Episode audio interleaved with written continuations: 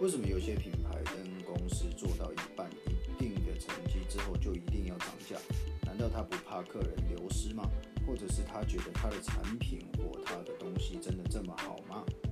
大家身边有没有一些产品或是公司觉得它是恶性涨价，或者是觉得它涨价涨得刚刚好？那帮我在 Apple 那边留言区留言五星推爆。好了，今天的节目就是在讲涨价的意义跟艺术。简单来讲，就是涨价就是市场的区隔，每个价钱都会区分一个市场出来，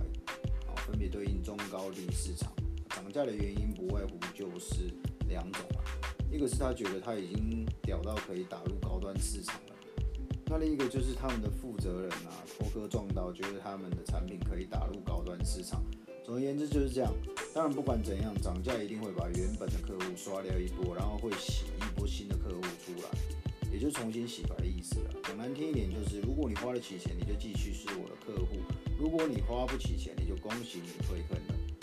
好，那我们来聊聊涨价的艺术到底是怎样子做到的。有些品牌已经很强大的公司，它其实涨说涨就涨，比如说劳力士啊，或者是最近二零二零年这一波的呃奢侈品联合涨价，他们就是不管他们背后什么原因，但是他们就是已经巩固原本品牌的地位了，所以就算他们涨了。百分之百，你还是愿意买东西啦。那我先说这一次的奢侈品联合涨价，最高涨幅好像有到二十趴吧，好像是从香奈儿开始涨价，然后 Tiffany 跟进，然后所有的品牌一起联合涨价。啊，不管背后的原因是什么，我们不探究。对，因为这不是今天的主题啊。如果想要了解的话，到时候我们再另外做一集去讲一下为什么这些。奢侈品牌会一直涨价，一直涨价，年年涨价。简单来说，就是要巩固这种奢侈品高端的地位，让你在买入奢侈品的时候，一方面会觉得有保值，因为东西越来越贵，它不像车子，就是一买就跌价了。那你东西越来越贵的，比如说黄金、钻石这一些的，呃，有保值的，你就会越想要去收藏。人的心态就是这样。一般来讲是这样啊，那我们接下来聊聊品牌还不是那么强大的涨价应该要怎么走。一般来说会先定一个价钱，比如说原本它是一千块，那它涨价二十趴，然后再给你所谓的 discount，一阵子就是所谓的甜蜜期。其实这也牵扯到消费者的补偿心态啦，比如说，哎，我好像花了比原本贵的价钱去买到。感觉好像买到更屌的品牌，可是他帮我去打折，但其实也是品牌绑住消费者的一个手段呐。那所谓甜蜜期，甜蜜期过了之后，消费者也已经忘记涨价所带来的负面情绪了。所以，如果你还是品牌忠实消费者，也一样还是一样会被品牌所绑住。那如果你本来就对这品牌觉得还好，那其实就算他打了再多的折，你也觉得还好。对吧那我们再来说说所谓比较笨的涨价方式，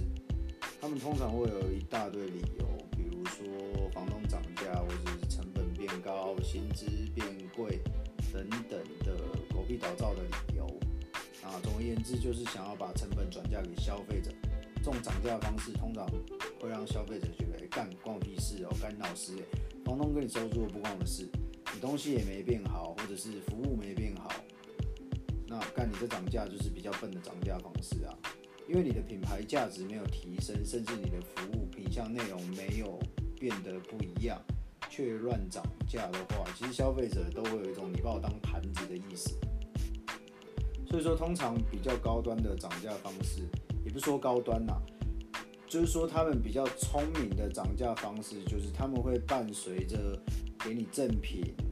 或者是打折一阵子给消费者甜蜜期，让消费者慢慢的有点所谓的温水煮青蛙啦，就把你慢慢煮，慢慢煮，煮到你习惯了，其实你也不觉得它涨价多鸡歪了。所以你下次看到人家如果送东西啊，记得去看它是不是涨过价钱，